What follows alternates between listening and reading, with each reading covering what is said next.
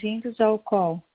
Gostaríamos de informá-los que este evento está sendo gravado e todos os participantes da teleconferência estarão apenas ouvindo durante a apresentação. O replay deste evento estará disponível no website da companhia após o encerramento. Após as considerações da TIM Participações, haverá uma sessão de perguntas e respostas para os participantes.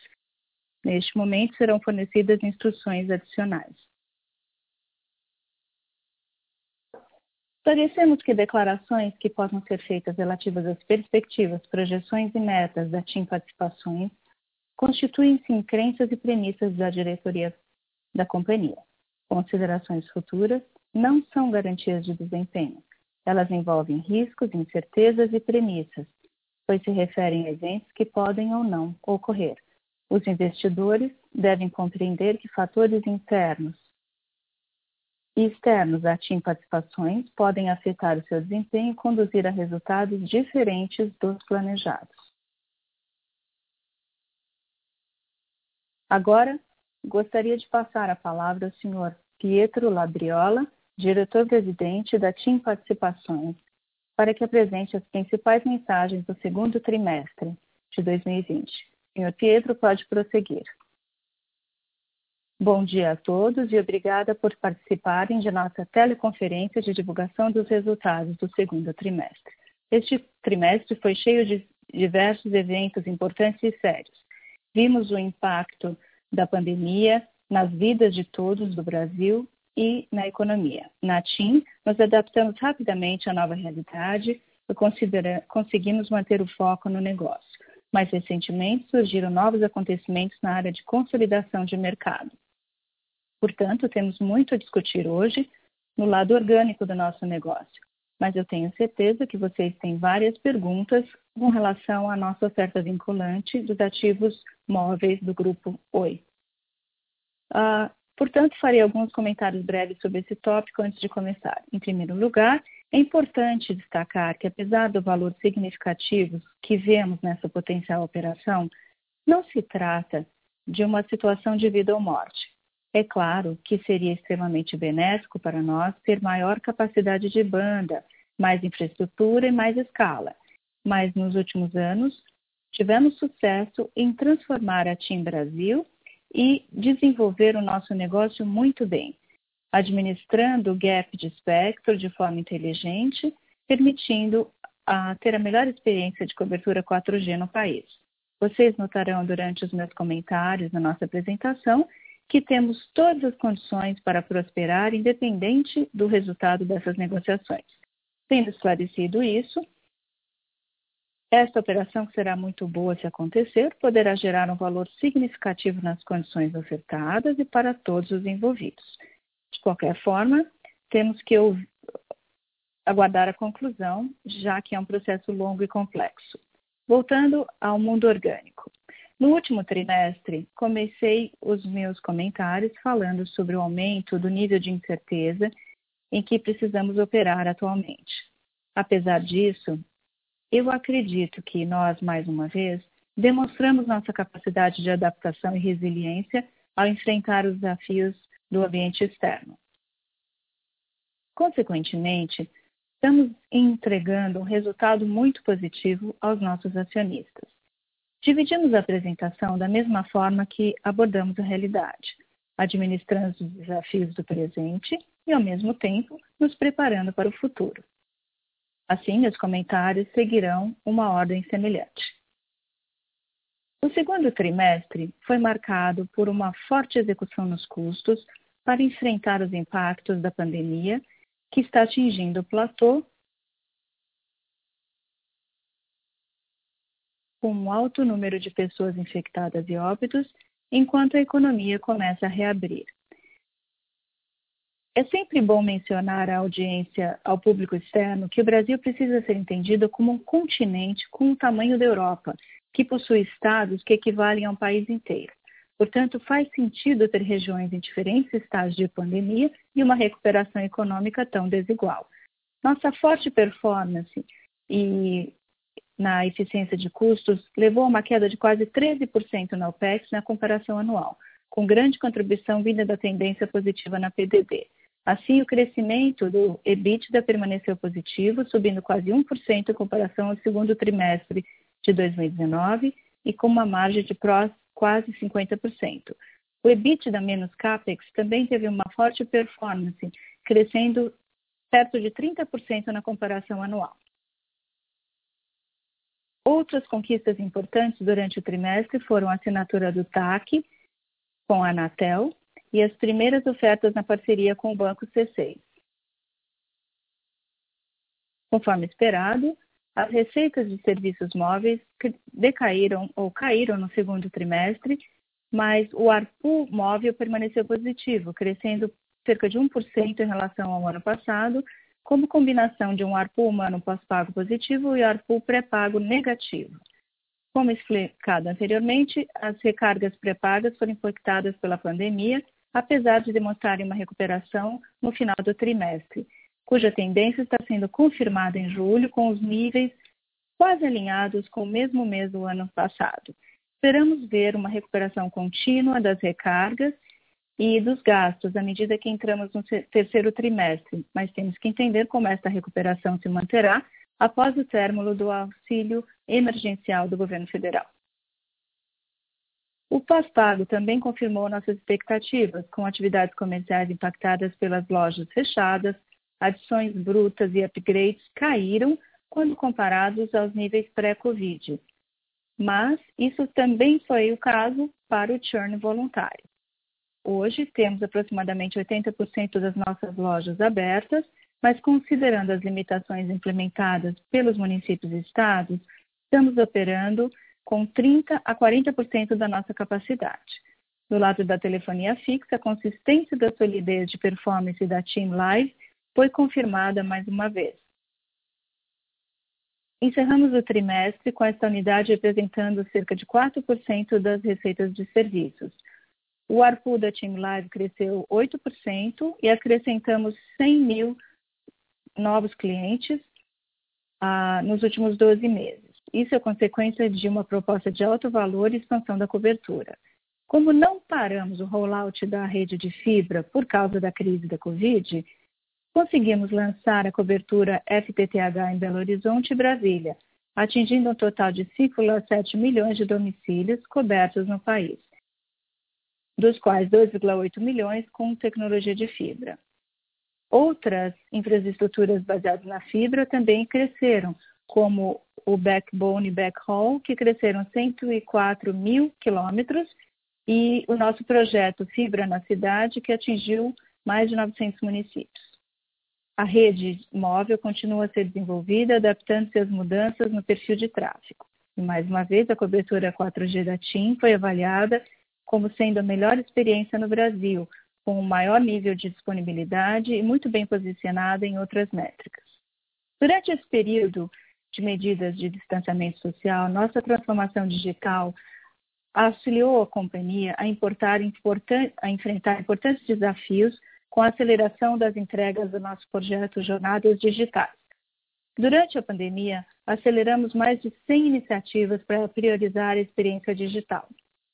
Como resultado disso, aceleramos a adoção das vendas digitais em todas as linhas de produto, pós-pago, controle, team live e recargas no pré-pago.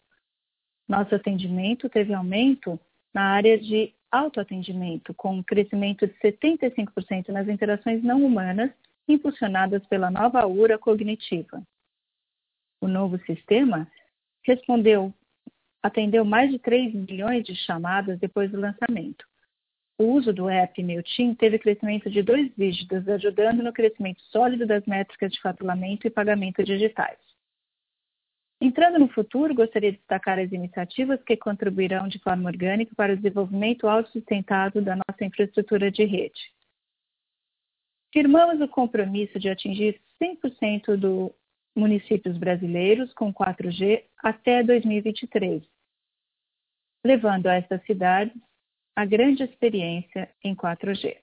Para chegar lá, nosso plano é alavancar quatro grandes projetos que começamos a implementar.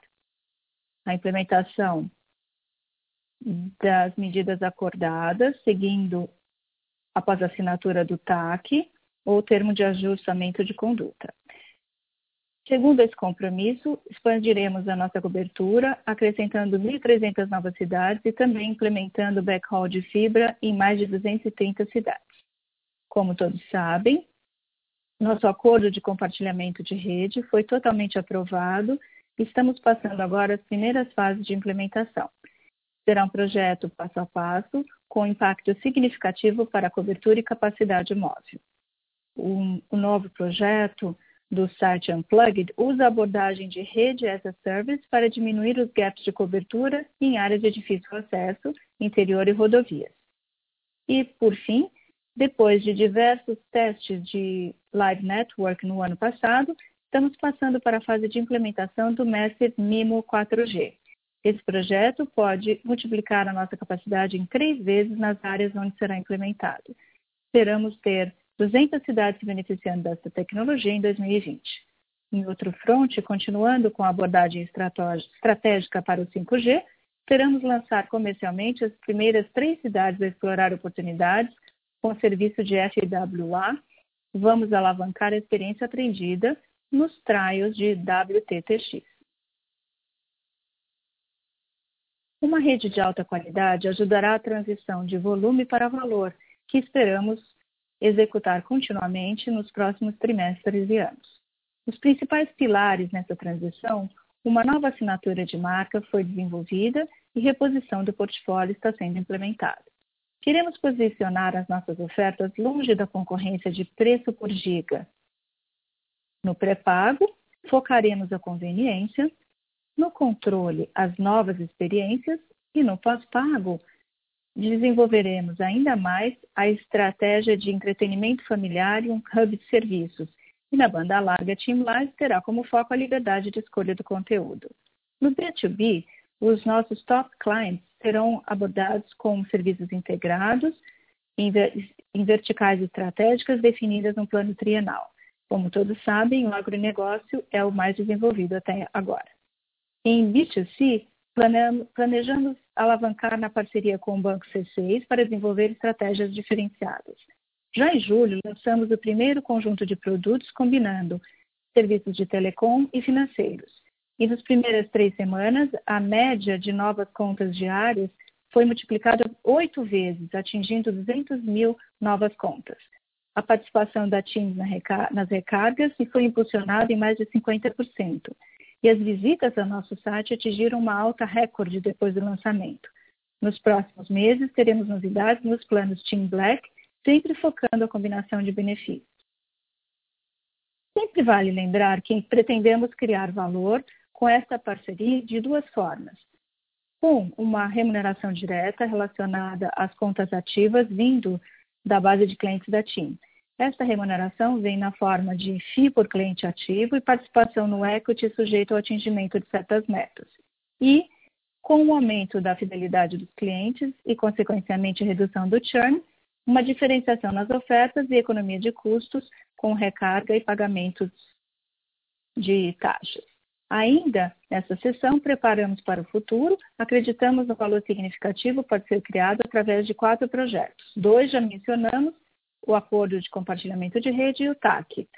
Com o acordo, apesar do aumento na experiência, além do aumento na experiência no cliente, criaremos valor na forma de economia de CAPEX e OPEX. Cada fase do projeto terá sua contribuição, mas a última relacionada ao Full Single Grid em, em cidades abaixo de 30 mil habitantes é essencial para obter ganhos de eficiência importantes. No TAC, a, além da expansão da cobertura, a companhia concordou com a Anatel em trocar 639 milhões de reais em multas por investimentos, reduzindo o seu, as suas contingências. O projeto Team Live envolve a criação e desconsolidação de uma infraestrutura neutra que será veículo para aceleração do rollout de FTTH. O processo de encontrar um parceiro e assinar um acordo deve acontecer até o final do ano.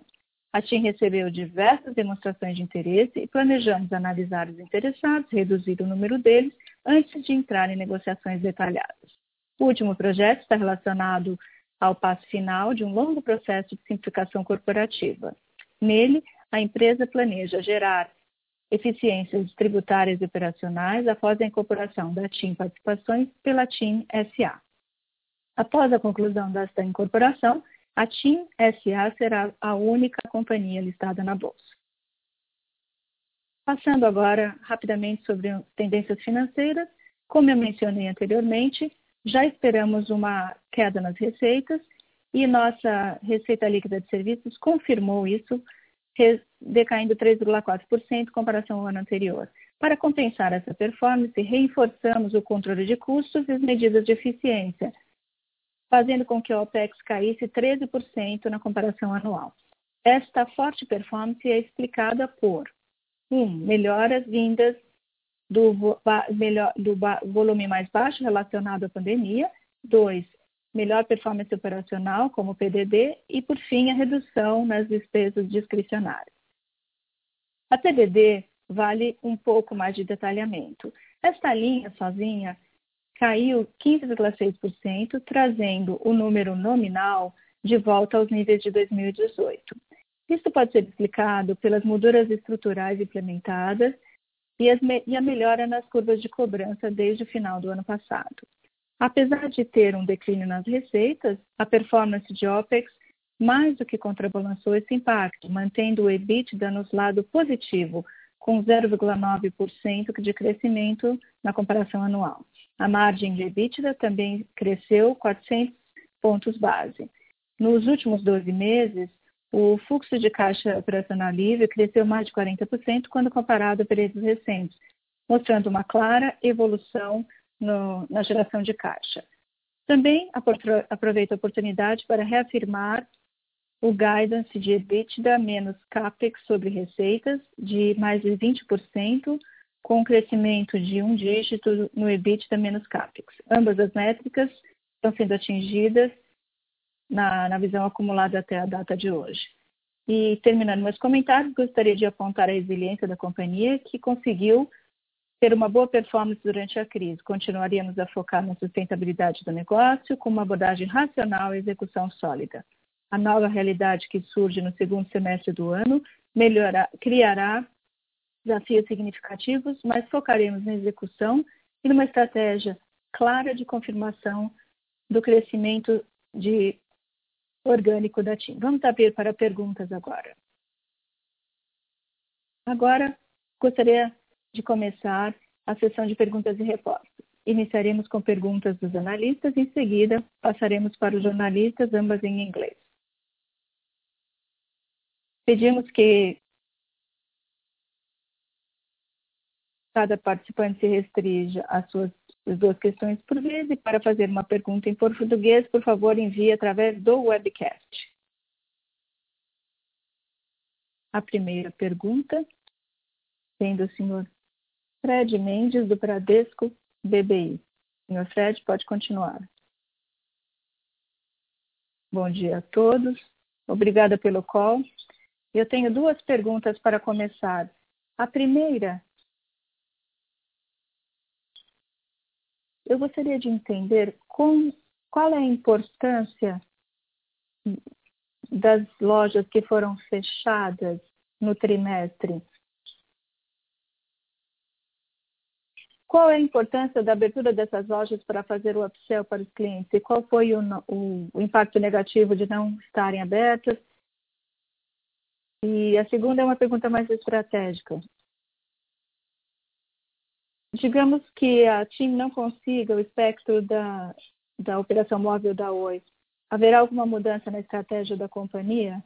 A, a questão é como é que vocês podem compensar esse espectro mais baixo em relação aos outros competidores nesse cenário? Obrigado.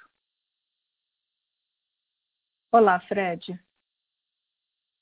Vamos começar com a segunda pergunta, que é a, o caminho estratégico. É importante lembrar que nós já dissemos no call anterior que uma possível consolidação de mercado para nós apresenta uma oportunidade, mas não é uma opção de vida ou morte. Nós sempre mencionamos que estamos prosseguindo com nossa estratégia em paralelo, trabalhando, como eu disse no meu speech, com o uso da nova tecnologia como o Massive MIMO, que seremos o primeiro player no Brasil a usar o Massive MIMO. que pode aumentar em três vezes a eficiência da rede. Estamos, uh, o CAD aprovou o nosso acordo de compartilhamento com a Vivo. Ou sempre há a oportunidade de um leilão de 5G com 700 MHz. E o que é importante é dizer que nós já demonstramos no ano passado que no passado fomos capazes de explorar da melhor forma possível as frequências à nossa disposição. Portanto, está claro que se o mercado se consolidar de forma diferente e se pudermos adquirir frequências móveis com a venda da Oi, claro, será uma boa oportunidade, mas não é a única forma que nós poderemos ter para continuar com a nossa estratégia. Mas uh, eu vou deixar com que Léo fale um pouco mais. Bom dia, Fred. Só para complementar o que o Pedro Pietro mencionou, os resultados do Massive MIMO foram muito interessantes em termos de aumento de capacidade com a rede existente. Temos que destacar que toda a sociedade no último mês uh, considerou a tele telecomunicação como um serviço essencial e nós vimos um aumento em diversas cidades para dar mais liberdade a novas torres. E o que é bom, porque nós podemos usar isso para aumentar a densidade nos casos em que faz sentido. Por exemplo, Belo Horizonte, Curitiba, Brasília e Porto Alegre. Essas cidades que estão muito interessadas em oportunidades para implementação de sites.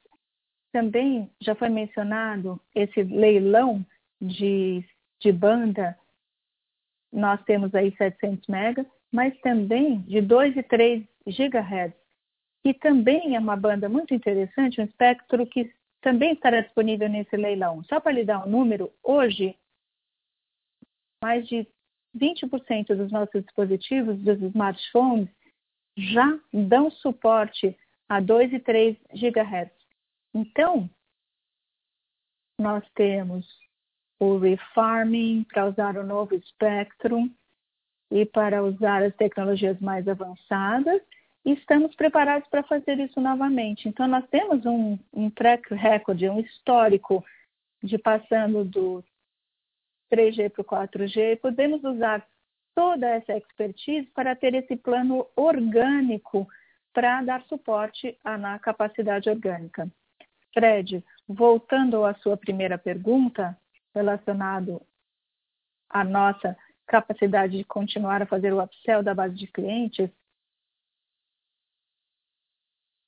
eu gostaria de destacar alguns elementos para lembrá-lo da nossa estratégia. Nós começamos a falar sobre a importância de passar de volume para valor e discutimos o fato de que para nós era mais importante ter novos clientes com um perfil confiável do que ter o aumento líquido positivo a qualquer custo. Por quê? Porque durante o call foram feitas perguntas com relação à nossa melhora nos devedores duvidosos. E isso, nós vimos, a nossa PDD deveria melhorar através de uma melhora dos nossos processos, mas também fruto da racionalização da nossa abordagem comercial. Fizemos um ótimo trabalho nesse período.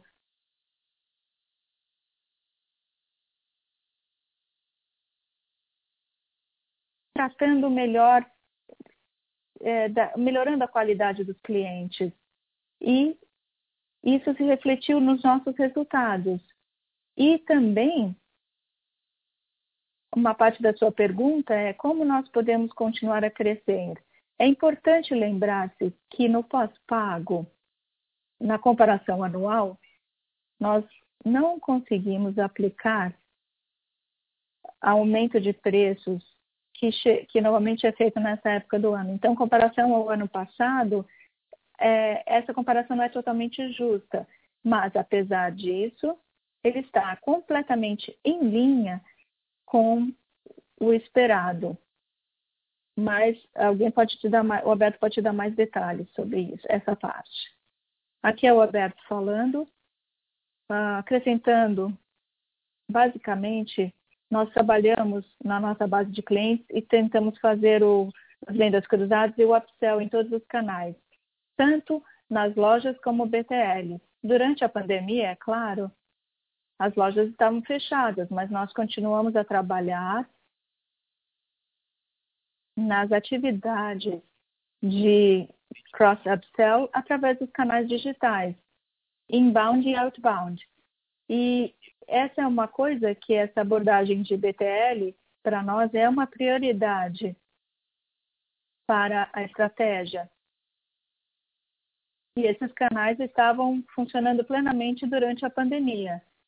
E o esforço, portanto, se manteve. Obrigada, Pietro, Léo. É, informações muito claras. Com relação à PDD, realmente, parabéns, foi uma redução impressionante. Uh, exist, existia uma base de clientes mais robusta ou você acha que haverá uma grande contribuição para isso?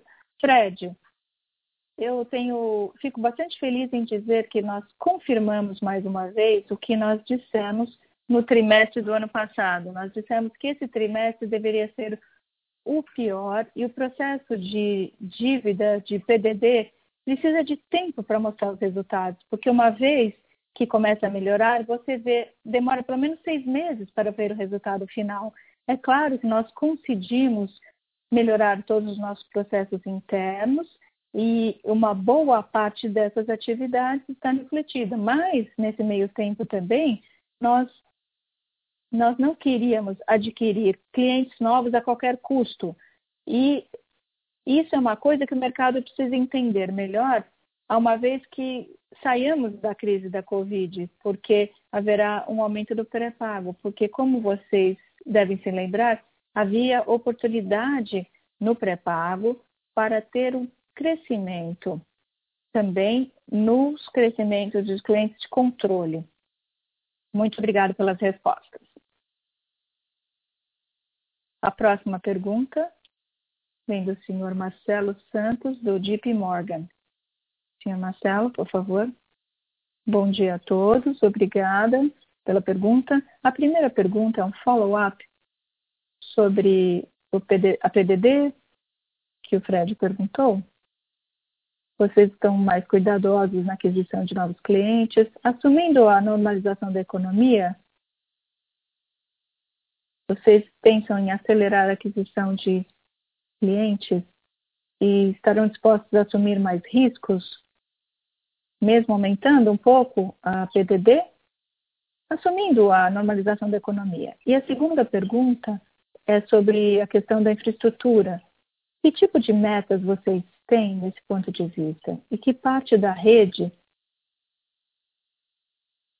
além dessa rede neutra, só para entender um pouco mais essa iniciativa. Olá, Marcelo. Com relação a PDD,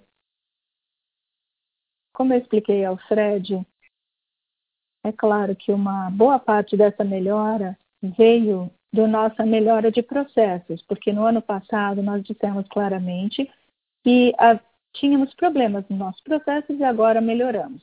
Eu gostaria de acrescentar também que se você olhar as curvas de cobrança que mostramos na apresentação, fica claro que não é um evento único, porque todas as curvas mostram uma melhora futura. Portanto, nós esperamos que os números melhorem também no próximo trimestre com relação.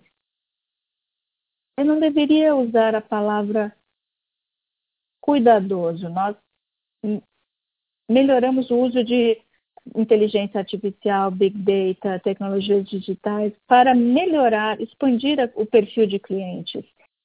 Nesse período, o que nós fizemos foi melhorar ainda mais a nossa capacidade.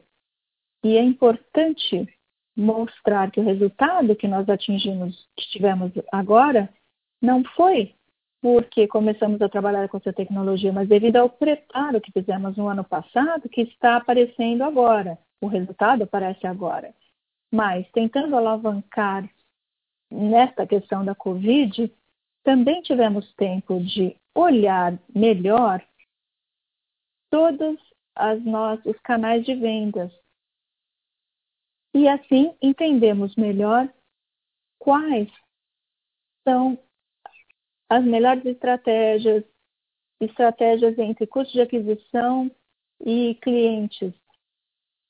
E com relação ao business de infraestrutura, eu vou passar a palavra ao Adrian para que ele fale sobre o tema. Olá, Marcelo, boa Bom dia a todos. Com relação a esse veículo aberto, eu não, eu não é neutro, eu prefiro chamar de veículo aberto, em termos de significado é um pouco diferente, porque esse veículo seria voltado para seria impulsionado pelas nossas necessidades em termos de que mercados queremos atingir, como queremos proceder. Então, depois de um, uma negociação bem sucedida, uh, esses mercados poderiam ser acessados, que é diferente de um, de um veículo neutro. Podemos fazer o, a cisão da nossa rede de última milha com essa nova empresa. Basicamente, hoje, todos os nossos deployments são FDDC e FDDH, começando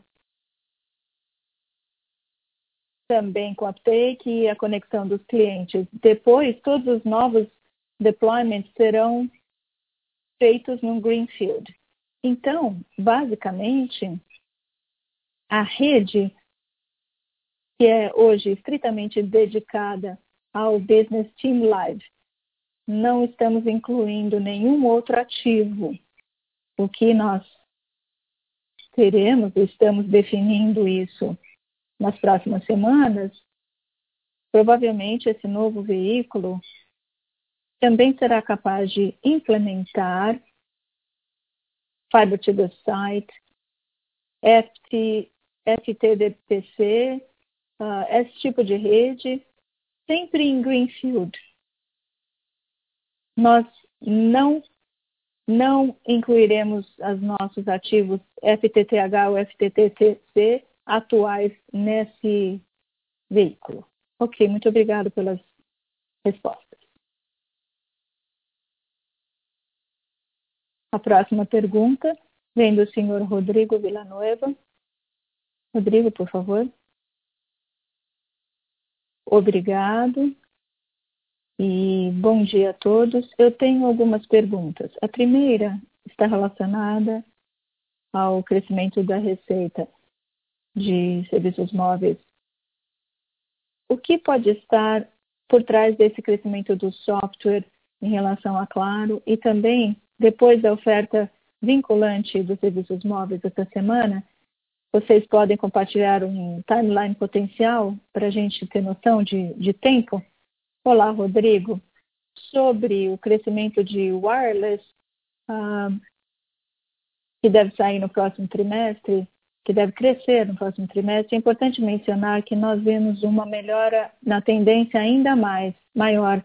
Em julho, deve ser o segundo melhor mês no ano com relação de recarga de pré-pago. E ano a ano, isso diminuirá, diminuirá esse gap que chegará muito próximo a zero, mais ou menos 2%, que mostra uma rápida recuperação nessa área.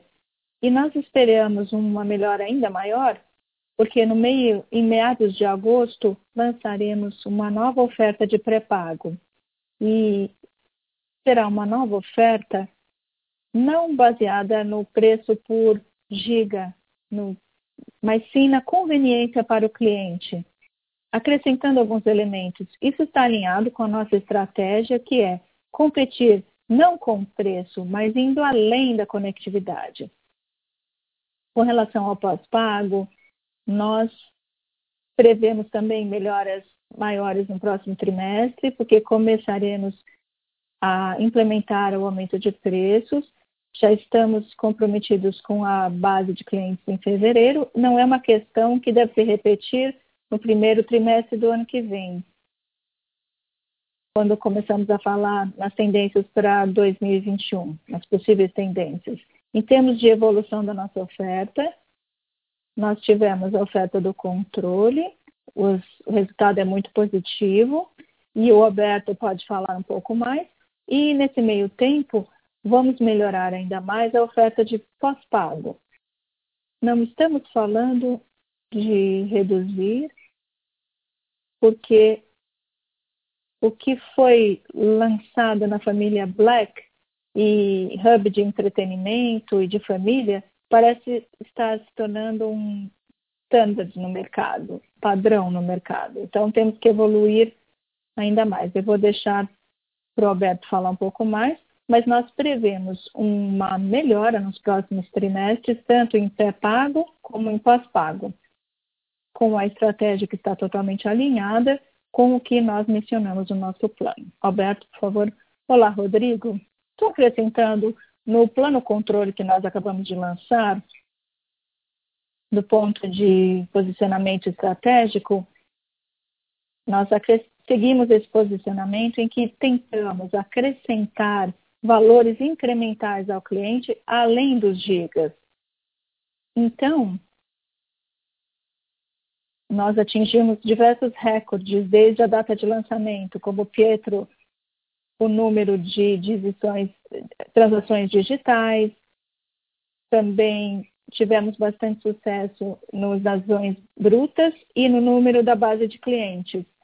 Mais de 200 mil novas clientes acrescentadas no total. Em termos de comparação, de adições brutas, é sempre bom ter essa métrica, porque os comerciais abrem e fecham nesse período. Mas nós tivemos dois dígitos de percentual de aumento de adições brutas após o lançamento.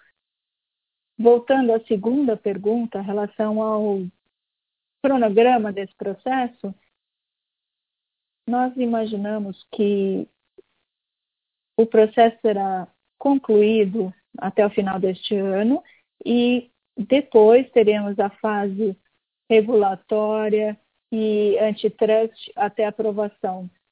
Então, é, diversos órgãos têm que fazer avaliação, confirmar as datas, etc. Tudo isso vai acontecer conforme planejado. Muito bem, uh, Vitor, muito obrigado. A próxima pergunta vem do Diego Aragão. Olá, bom dia a todos, obrigado pela pergunta. Tenho duas perguntas. A primeira é sobre o acordo de compartilhamento de rede. Dado que tem havido um crescimento dos serviços móveis e a companhia está aumentando na área de business, eu gostaria de saber qual é o número de acordos entre a TIM e a Oi, o quanto esse acordo representa, entender o que acontecerá com esses acordos de swap, uma vez que o, esteja concluída essa transação da Oi. Bem, eu vou deixar ao Léo e ao Malho para mais, dar mais detalhes. Lembre-se que que acontecerá é, quando chegar a data de expiração, de término, temos a possibilidade de renovar, mas nós não temos interesse em evoluir para uma nova dívida, porque estamos satisficados com a relação, ou podemos avaliar fazer um swap com outro player. Ou seja, o swap não está na nossa cabeça não é um problema, é business as usual. Mas eu vou deixar ao Mário e ao Léo para acrescentarem alguma coisa se eles quiserem. Bem, só para falar um pouco mais em detalhe, o principal acordo que nós temos com a Oi está relacionado ao Run Sharing Agreement. E ele serve toda a base em termos de KPI, qualidade e algumas qualidade, obrigações de qualidade em ambos os lados. Nós seguimos tudo durante o processo de Chapter 11 da o processo de uh, Chapter 11 da OI e, e temos a obrigação de garantir a qualidade dos serviços prestados aos nossos clientes. Então, nós temos uh, uma certa condição de qualidade na OI e acompanhamos isso diariamente, mas até agora não temos nenhuma, nenhum novo comentário ou problemas novos que surgiram nesse front. Muito obrigado, Léo Pietro, mas só para fazer o follow-up, para ter certeza que eu entendi. Então, com relação a esses, esses swaps, estão com a, o negócio os móveis da Oi ou envolve a infraestrutura da Oi? Ou digamos que haverá um, um grupo formado com a TIM a, a Claro e a Vivo para cobrar, comprar os ativos da Oi, haverá algum custo relacionado a isso, certo? Então, eu gostaria de entender o quantos poderiam ser esses custos e como eles vão ser tratados caso vocês comprem a Oi ou alguém compre, alguém, um terceiro compre. Bem, o que nós podemos divulgar agora é que, primeiro, o fibra não é no, no business de serviços móveis, seria na estrutura de UPI. Em segundo ponto, o swap é olhado em questão de balance, o, balanço. Nós recebemos e oferecemos o mesmo número de quilômetros de fibra. Então, existe um equilíbrio aí. Então, Nesse acordo, ele está, ele é feito um balanço sempre. Ou seja, eu entendo que esse contrato estará sob a UPI de infra, infraestrutura, não de serviços móveis. Então, nós não esperamos nenhum tipo de ruptura ou de problema com esses contratos, porque estamos recebendo e oferecendo fibra na mesma quantidade, ok? Portanto, não esperamos nenhum tipo de mudança significativa nesse, nesse contrato. Ok, muito obrigado, Léo. A minha segunda pergunta é um follow-up sobre a pergunta do Marcelo. Eu gostaria de entender um pouco como as autoridades regulatórias vem a cisão da fibra, esse spin-off, né? Porque agora que nós temos todas as empresas planejando fazer essa cisão do business de fibra, eu gostaria de entender se existe um novo risco regulatório ou como o CAD pode ver essa consolidação no negócio de fibra em particular. Obrigado. Olá, aqui é o Adriano falando. Eu acredito que eu vou passar para o Mário para falar da parte regulatória desse possível negócio, mas não existe concessão na área de fibra. Então, então não há, no meu ponto de vista, nenhum problema nessa, com relação a isso. Mas é importante lembrar que começamos a falar disso como nosso projeto, no, nos resultados do primeiro trimestre, no, no call de resultados do primeiro TRI, e fizemos a apresentação de um plano trienal. Portanto, o nosso orçamento está indo muito bem. Já assinamos mais de 30 acordos de confidencialidade e estamos indo muito bem. Nós não vemos nenhum problema na área regulatória, estamos felizes com o projeto, tanto com o andamento e também com a questão de cronograma. Nós não acreditamos que assinar, assinaremos isso até o, antes do final do ano. Isso é muito importante, é interessante. Vamos, vamos ver como as coisas evoluem no segundo semestre. Mas hoje planejamos assinar uh, no final do ano. Não sei se o Mário quer acrescentar alguma coisa. Olá, Diego, aqui é o Mário falando. Complementando, de forma geral, a compartilhamento de infraestrutura é uma coisa bastante é, é, que ocorre muito no Brasil por causa do tamanho do Brasil e da cobertura de território. Do ponto de vista regulatório, existe esse esse campo é muito tem regulamentos muito leves exatamente para atingir ter esse aumento do investimento privado. Então, o que está acontecendo na fibra é como ah, o framework regulatório. Eles precisam. Nós estamos perfeitamente em linha com as políticas públicas e com o marco regulatório nessa área.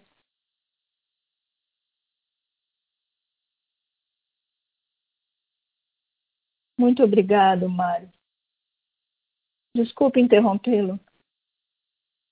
Diego, nós tentamos entender melhor a sua pergunta. Talvez seja importante dizer o seguinte: a fibra provavelmente será usada tanto para Dix UPI e Mobile UPI. Então, eu acho que a sua pergunta foi: o que acontece com a sua área operacional se ele se for cancelado? não é possível, porque também opera para a área de linhas fixas. Eu não sei se era isso que você quis perguntar de uma forma muito educada, então ficou até um pouco difícil de entender. Sim, foi isso mesmo. Obrigada, Pietro, pelo follow-up. Eu estava aqui pensando se você poderia comentar sobre isso, porque aparentemente, se o, a Oi os serviços móveis da Oi foram vendidos, não seria uma linha neutra, como vocês mencionaram, mas explicando. Imagino. Agradeço muito o seu follow-up, minha explicação. A próxima vez você não precisa ser tão educado, tá? Obrigado, Pietro. Tchau. A próxima pergunta vem da Maria Tereza Azevedo, do Santander. Olá, obrigada a todos, obrigada pelo call. A primeira pergunta é sobre o CAPEX. Podemos assumir que vocês podem reduzir o CAPEX em 2020 em 20 ou 30% devido à racionalização? E isso inclui uh, compartilhamento de RAN e mesmo do spin-off da fibra, qual será um CAPEX sustentável depois de todas essas mudanças? E a segunda pergunta seria: como vocês veem a entrada de um potencial uh, atacadista nesse mercado? Vocês veem alguma ameaça potencial da VMO no Brasil? Bom, a primeira pergunta, o Adriano vai falar. Olá, Maria. Bom, com relação ao CAPEX, nós não temos como alvo uma redução de 20% a 30% esse ano. O que nós prevemos é que esse nível não será muito impactado por esse CAPEX. Se virmos o que aconteceu nos primeiros dois trimestres, Ficamos no lado positivo entre PTDA e o segundo semestre do ano será mais intenso em termos de atividades comerciais. Então, poderíamos ter mais algum impacto no OPEX comparado ao segundo TRI. Mas, no final, nosso alvo, a nossa meta no FDDA é alguma coisa positiva ou pelo menos não negativa. É claro que queremos manter o nosso crescimento de FBDA menos CAPEX. Esse é o principal guidance e a meta e será o objetivo para todos na empresa. Mas isso não significa que reduziremos o CAPEX em 20% a 30%.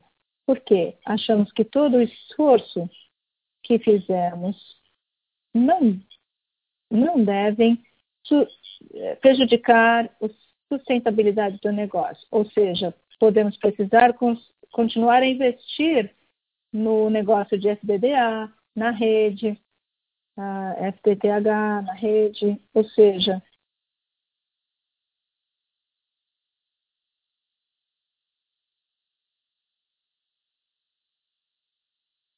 reduziremos um pouco o CAPEX, precisaremos absorver algum efeito de efeito cambial, porque um pouco do CAPEX está em dólares, mas não será na taxa, na, na, nesse range de 20% a 30%. Nós também vamos continuar com o nosso projeto do novo veículo, para o business do Team Live, uh, considere que atualmente esse negócio consome mais, de, mais ou menos de 10 a 12% do CAPEX. Portanto, para nós, em termos de CAPEX ou receitas, consideramos esse negócio também. É por isso que estamos no, na faixa de 22 a 23% sem esse CAPEX no nosso balanço, que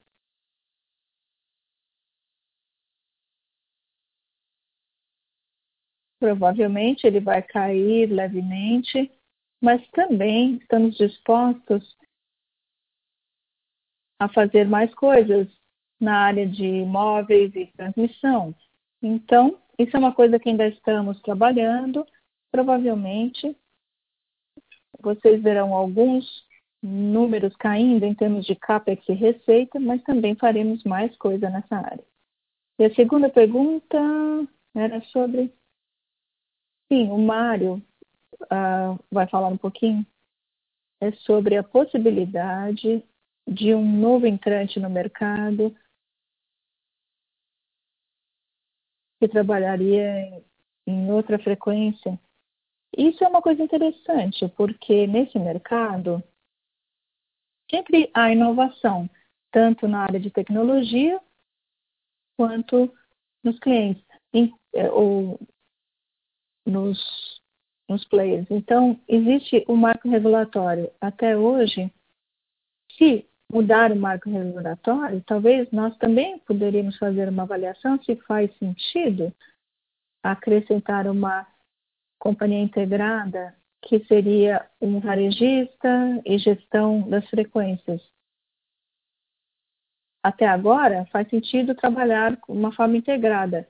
Se isso mudar, teremos que fazer uma nova avaliação. Mas, no nosso entendimento, isso não está, por enquanto, está fora do escopo no momento. O Mário pode falar um pouco mais. E completando, ah, mais dois pontos. O segundo o Brasil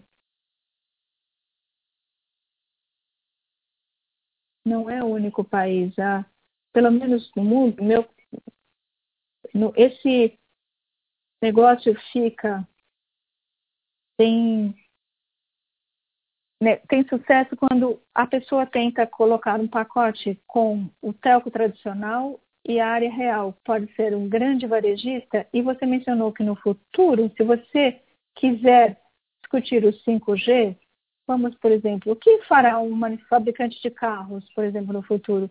Talvez ele seja um MVNO de 5G com uma oferta de um pacote.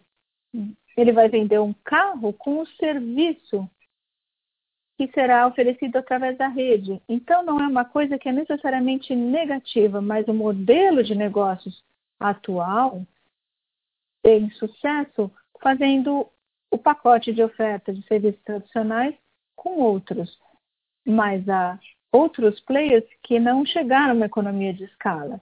Então, nós vamos ver a sinergia que virá de dois mundos diferentes. mas é muito importante discutir também os clientes. Se você quiser virar um MVNO e quiser usar a frequência que até hoje não podíamos competir em termos de qualidade, não porque você é uma empresa e pode transitar nessa frequência uh, sem manter o cliente satisfeito. Eu não quero dar nenhum tipo de detalhe, mas se você olhar os relatórios que foram publicados pelos principais players que fazem avaliação da qualidade da rede, vocês podem ver que no Brasil existe uma situação em que alguns players não conseguem garantir o mesmo nível de qualidade do que os outros. Se você transformar esse player em diversos NDNOs, não vai aumentar a frequência para o cliente, mas eu vou deixar o Mário falar um pouco sobre o marco regulatório. Aqui é o Mário falando. A regulação do MVNO no Brasil está em vigor desde 2010. Então, é um negócio que já está implementado com seu próprio regulamento. Por outro lado, um atacadista full mobile está fora do escopo da regulamentação, porque todas as autorizações de banda e de serviços móveis implicam necessariamente atividade com o cliente final. Então, você não pode ter o espectro sem ter uma oferta de varejo e, com, e também cumprimento de todas as obrigações relacionadas. Muito obrigada pelas explicações, ficou muito claro. A próxima pergunta vem da Suzana Salara do Itaú. Por favor. Olá a todos.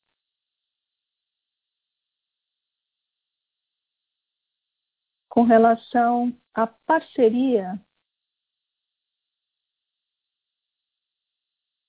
da venda cruzada entre clientes, se você pudesse falar um pouquinho mais, como será esse compartilhamento de receitas? Essa é a minha primeira pergunta. E com relação ao projeto Team Live,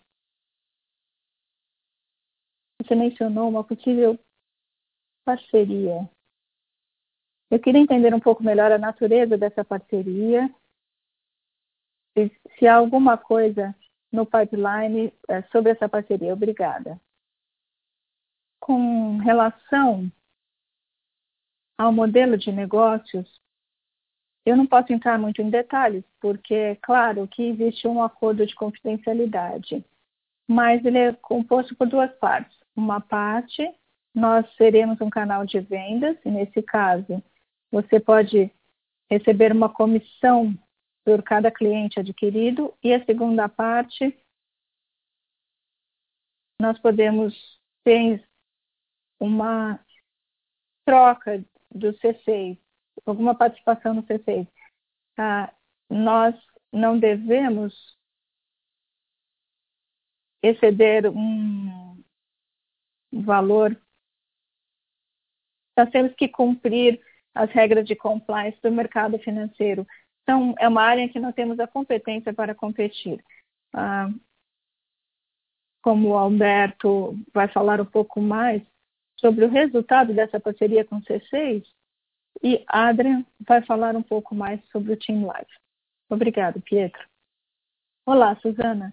Basicamente, foi mencionado que esse tipo de parceria tem dois objetivos. O primeiro é vender os serviços num pacote para a nossa base de clientes, com o objetivo de redução do churn e dar uma melhor proposta de valor para a base de clientes. O que, no final do dia, é o nosso principal objetivo, dado o desenvolvimento do mercado atual. Então, nós conseguimos melhorar a nossa penetração em 200 mil assinantes, o que é muito importante para nós. O segundo objetivo, é claro, é se tornar mais atraente, para nos tornarmos mais atraentes para os clientes brasileiros em termos de adições brutas. Nesse caso, o fato de que combinamos o C6 a um pacote de bônus com um aumento de gigas, ou seja, se você baixar o app do C6 e pagar a fatura através do C6, você ganha 4 GB de bônus. No nosso ponto de vista, essa é uma boa forma de manter essa oferta de giga para os nossos clientes e aumentar o uso dos serviços digitais, do pagamento digital, o que, no final do dia, reduz o churn. E como eu disse, em termos da, de comparação antes do lançamento e após o lançamento, as adições brutas aumentaram em dois dígitos, o que é um bom resultado para nós até agora. Vocês aumentaram as adições líquidas de dois dígitos em qual, no pós-pago ou no controle? A oferta que nós acabamos de lançar é para pré-pago, mas não foi ainda comunicada. Então, os clientes de pré-pago ganham bônus em gigas se fizerem a recarga conosco. Mas acabamos de lançar para os planos controle recentemente. Então, quando eu mencionei que aumentamos as adições brutas em dois dígitos, foi no controle e a boa notícia é que aumentamos também no pós-pago. Porque no final do dia, nós queremos, nós os clientes entram nas nossas lojas e os representantes de vendas venderam esse plano de forma efetiva ou conseguiram mudar o cliente para um plano pós-pago mais de maior, melhor valor mas essa oferta vai ser implementada nos próximos meses, como o Pietro mencionou no seu speech. Muito obrigada. Suzana, com relação, aqui é o Adrian, vou responder a segunda pergunta. O que nós procuramos com o projeto Team Live é criar um novo veículo que nos trará serviços de infraestrutura para ter uma remuneração do nosso lado. Então, nós estamos trabalhando atualmente na definição final de como isso vai funcionar. Provavelmente será uma combinação de remuneração fixa e variável, e esse serviço de infraestrutura também envolverá a instalação no cliente. Então, no final, sua pergunta foi: o que vocês procuram em termos de parceiro? Nós não temos, não fizemos nenhuma consideração nesse momento. Nós temos na lista fundos de infraestrutura, PLs, empresas operacionais também interessadas. Então, veremos mas estamos bastante avançados no projeto e acho que receberemos algumas ofertas não vinculativas no início de setembro e depois vamos decidir que tipo de parceiro teremos. No momento estamos bastante abertos e provavelmente no, depois de setembro já teremos uma lista mais reduzida. Essa lista provavelmente terá diferentes tipos de parceiros para escolher. E aí, precisaremos decidir se queremos um custo mais baixo ou uma receita mais alta. Uh, mas não temos atualmente um tipo específico de parceiro que queremos escolher. Já que não há mais perguntas dos analistas, Passaremos agora à sessão de perguntas e respostas em inglês dos jornalistas. Aqui é Vicente falando, estou lendo a pergunta da Ivone Santani, Santana do Valor. A pergunta está relacionada a uma potencial parceria com a Telefônica para lançar uma rede neutra, se for o caso, e se teremos uma infracall, se a TIM estiver interessada ou disposta a oferecer uma proposta para essa Infracom e se o mercado pode comportar duas redes no Brasil e ela também menciona a Itália e uma potencial pressão do governo para fazer a integração nessas duas redes que existem na Itália. E qual é a diferença disso para o projeto da TIM? Eu vou responder a última parte da pergunta em relação à Itália. Bom, não está certo comparar a situação do Brasil com a da Itália, porque lembre-se que na Itália, a Telecom Itália era incumbente, eles tiveram a obrigação de oferecer o serviço da última milha para outro player, foram obrigados a oferecer um bundle para todos os componentes de rede. Então, é uma situação totalmente diferente. Quando nós falamos do Brasil, não temos esse tipo de regulamentação. Ou seja, a discussão está mais relacionada à conveniência financeira de ter duas ou três ou quatro redes, porque no momento todo mundo quer participar dessa rede totalmente neutra. No final do dia, todo esse negócio, todo mundo quer aproveitar. Ninguém vai construir nada do zero do sistema Greenfield. Tem a garantia que pelo menos um operador vai comprar esses ativos. Nós fomos o primeiro player a entender essa situação bem e tentar fazer um bid para esse novo veículo em que nós seremos o principal cliente âncora. E aí eu acho que o Mário pode falar um pouco mais. Mas o que é importante dizer é que não, não fizemos nenhuma oferta pela Infraco da Oi, estamos apenas interessados nos ativos móveis. No futuro, poderemos ser os clientes da Infraco que houver no Brasil e sempre nós fazemos o trade-off se é melhor para nós criar essa fibra, construir a rede de fibra ou comprar da fibra que já existe principalmente para o backhaul e backbone. Mário, bom, com relação ao projeto da Team Live, é importante lembrar qual é a situação de infraestrutura no Brasil atualmente. Com os backbone services, só 16% dos domicílios têm acesso. Então, há muita coisa a ser feita em termos de infraestrutura no Brasil. Há sete há diferentes oportunidades uh, disponíveis. Nós queremos captar mais um aumento de valor, com o valor de infraestrutura também.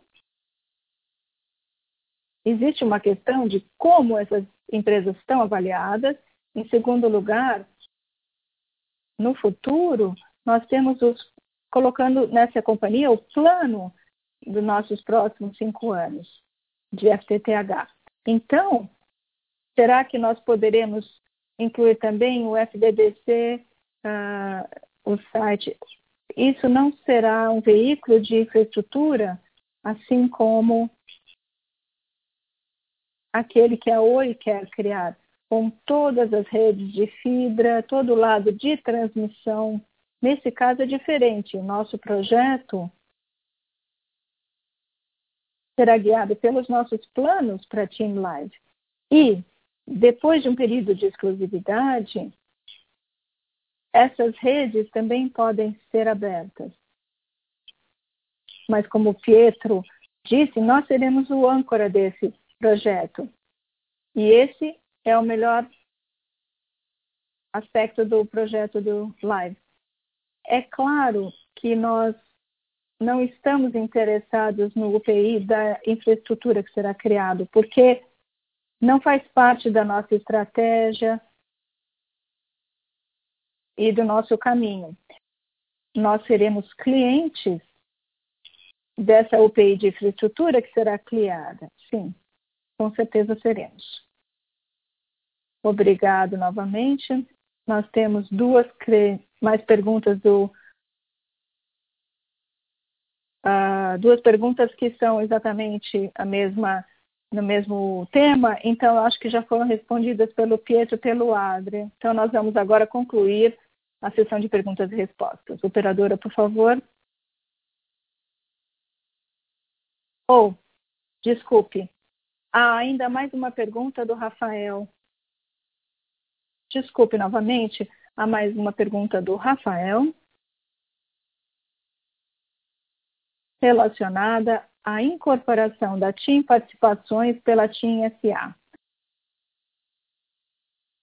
Isso significa que mais ações serão ofertadas no mercado uh, para consolidação? Essa é a última pergunta. Oh, aqui é o Adriano. Rafael, não. Nós não planejamos aumentar, fazer um aumento de capital com essa transação. O, o que nós buscamos é aumentar a eficiência da nossa estrutura corporativa.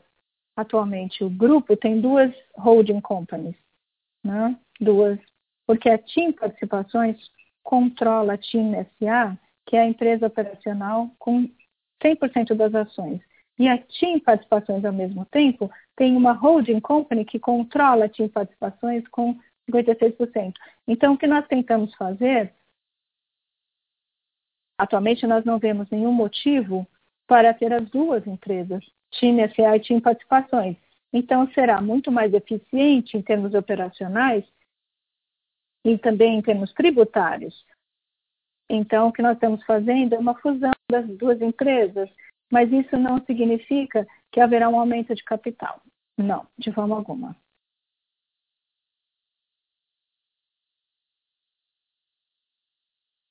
Senhoras e senhores, não havendo mais perguntas, passo a palavra ao senhor Pietro Labriola para as considerações finais. Senhor Pietro, por favor, pode prosseguir.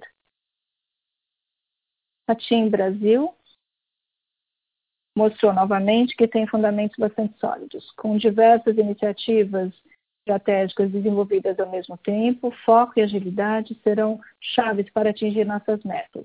Gostaria de agradecer a dedicação e o compromisso da nossa equipe, que está enfrentando tantos desafios para garantir que possamos atender o país da melhor maneira possível nesse momento de dificuldade. Agradeço a participação de todos nessa teleconferência. Fiquem bem com saúde.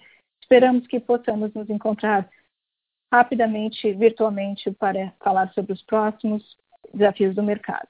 Com isso, concluímos a teleconferência de resultados do segundo trimestre de 2020 da TIM Participações.